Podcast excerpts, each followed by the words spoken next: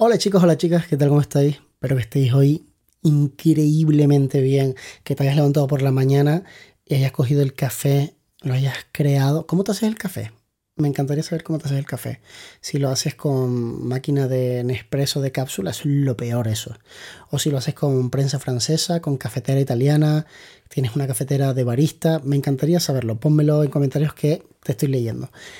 Y dices, Dios, qué bueno está el café hoy. ¿No hay días que os parece el café que es como increíble? Nosotros compramos el otro día uno de Uganda y estamos emocionados en el estudio. Estoy pensando en ir a comprar mucho más, no más, mucho más, en plan para que nos dure un par de meses porque fue espectacular. Un poquito caro, es verdad, café especialidad y tal, pero bueno, me lo puedo permitir. Hoy quiero hablarte un poco sobre las metas y cómo los humanos tendemos a cambiar las metas a medida que va pasando el tiempo y vamos acercándonos para nunca conseguirlas y ser infelices de por vida, ¿no? Te levantas una mañana y piensas que lo que estás haciendo no te llena y que ese hobby que se ha ido convirtiendo en cada vez más lo que ocupa la mayor parte de tu tiempo libre, que es la fotografía o el vídeo, se podría convertir en tu trabajo. Y fijas una meta. Dices, yo me quiero poder ganar la vida con esto. ¿Qué es ganar la vida? Pues cada uno tiene sus métricas. En el caso de mi vida, ganarme la vida sería que me sobraran 1.500 euros después de haber pagado el autónomo, los impuestos y los gastos de la empresa. O sea, por una parte está tu vida personal, en otro lado está la empresa. Entonces, gastos de empresa, gastos que son deducibles, que puedes poner en tu declaración trimestral y que puedes aprovechar para pagar menos impuestos gracias a que los estás metiendo, gastos que son personales, gastos que no puedes meter en tu declaración trimestral, así de sencillo. Entonces, si te sobran 1.500 euros, 1.800 en España, oye, pues para mí eso es ganarme la vida. Otra cosa es ganar mucho dinero, pero que yo tenga esa capacidad económica haciendo esto, me parece brutal, ¿no? Empiezas a trabajar en ello, te apuntas en mi Patreon, tal, ah, mira cómo se hace esto, lo otro, no sé qué. Te dejan el enlace en la descripción, por cierto. Y de repente empiezas a tener clientes. Y poco a poco vas viendo que, oye, pues sí, pues sí, pues sí. Y de repente estás como muy cerca o incluso estás consiguiendo ya ganarte la vida. ¿Vas a estar súper feliz? ¿Vas a sentirte una persona exitosa? ¿Vas a pensar que lo has conseguido? No. Porque en el transcurso, desde el momento en el que pensaste en tu meta hasta el momento en el que la conseguiste o estaba cerca, ha pasado algo en tu cabeza y es que empiezas a compararte con otra gente y empiezas a cambiar tu meta en función de las otras personas, no en función de tu vida, no en función de lo que tú estás consiguiendo, no te sientes orgulloso de todo lo que has hecho, no, no, no, no. Lo que haces es empezar a pensar, claro, es que este tío gana 3.000 al mes y yo pensé que 1500, 1800 era suficiente. Es que lo era, de hecho, pero tú has decidido que ya no lo sea. Hasta cierto punto, tener ambición es bueno. Hasta cierto punto, encontrarte con una versión de ti mismo mejorada en el futuro y querer eh, apostar por eso y luchar por eso es bueno. Pero llega un momento en el que deja de ser sano.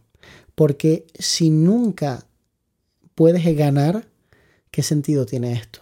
O sea, imagínate que tú empiezas a jugar un partido de eh, fútbol y te dicen, tienes que ir con la pelota hasta aquella portería e introducirla sin golpear en la cara a los contrarios. Y estas son las normas. Te ponen unas normas, tú aceptas las normas y empieza el partido. Imagínate que cuando tú has marcado tres goles, de repente cambian las normas. Y ahora te dicen que los goles que tú habías marcado ya no son suficientes. Ahora ya valen 0,25 cada gol. Entonces, nunca puedes ganar, ¿sabes? Porque entonces tú te esfuerzas y marcas en vez de 3, 15 goles. Pero sigues sin ganar porque los goles del contrario valen 500. Y eso es exactamente lo que nos pasa a nosotros continuamente.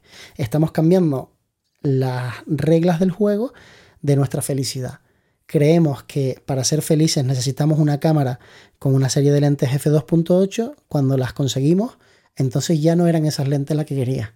Entonces son las 1.4. Cuando la conseguimos, entonces quiero full frame. Cuando tengo full frame, quiero formato medio. O quiero full frame, formato medio y una APS-C que mole como la X100 de Fujifilm para cuando salgo por ahí.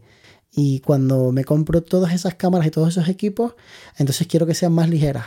Entonces quiero que eh, el ISO pueda subirlo hasta 25.000. Y eso es como algo que es continuo en nuestra vida y que nos hace ser muy infelices. Porque obviamente están cambiando continuamente las reglas del juego. Y nadie puede ser feliz si previamente no has decidido dónde vas a ser feliz. Yo entiendo que hay un, más menos, ¿no? O sea, evidentemente, si tú eres una persona que pensabas en ganar 1500 y de repente estás ganando 1500, te das cuenta que en tu vida con 1500 no haces nada porque no te puedes comprar un piso, algo básico y demás, yo eso lo comprendo. Tú vas cambiando, vas ajustando, ¿no? Y dices, oye, pues tengo que esforzarme un poquitito más, tengo que llegar aquí, tengo que conseguir este número de trabajos. Pero es que yo he visto gente que ganando ya verdaderas burradas de dinero, o sea, ganando ya fácilmente 4 o 5 mil euros netos al mes, siguen pensando en el siguiente escalón, porque se empiezan a comparar ya no con fotógrafos, porque claro, no hay tantos fotógrafos que ganen esa cantidad de dinero. Entonces se empiezan a comparar con otras profesiones. Imagínate lo absurdo.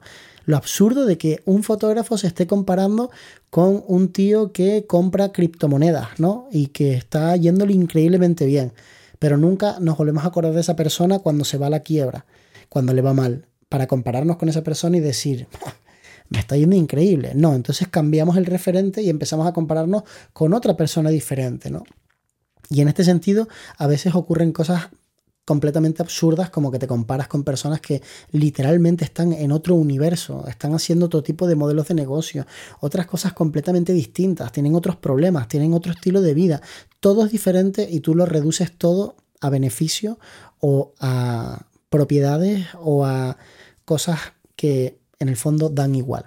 El otro día estaba viendo un programa, un podcast, y la persona estaba hablando, había estado de voluntario en el hospital con personas terminales.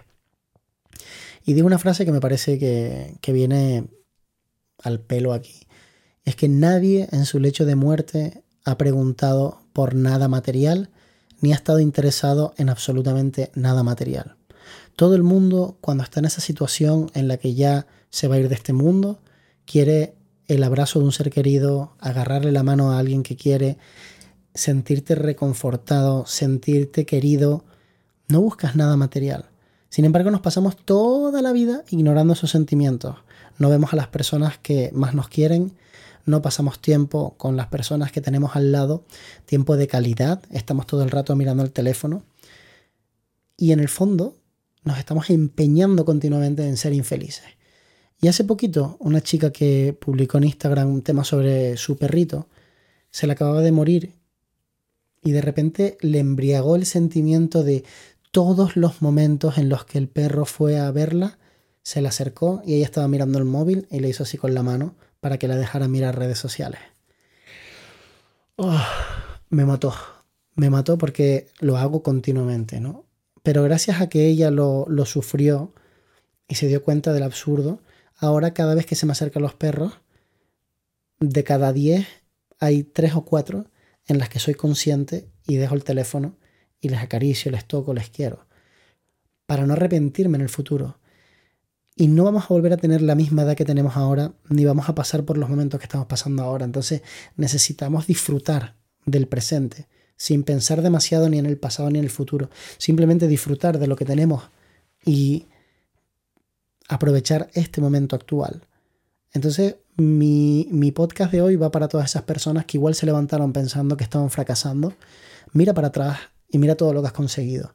Porque seguramente es muchísimo más de lo que habías soñado hace unos años. Y si no, seguramente es porque estés en el proceso de ir a ese otro lugar. Entonces disfruta de cada parte del camino, porque no se repite. Y nada, eso era todo.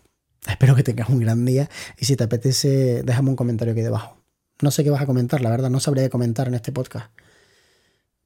Pero bueno, me ayuda con el engagement del vídeo. Chao.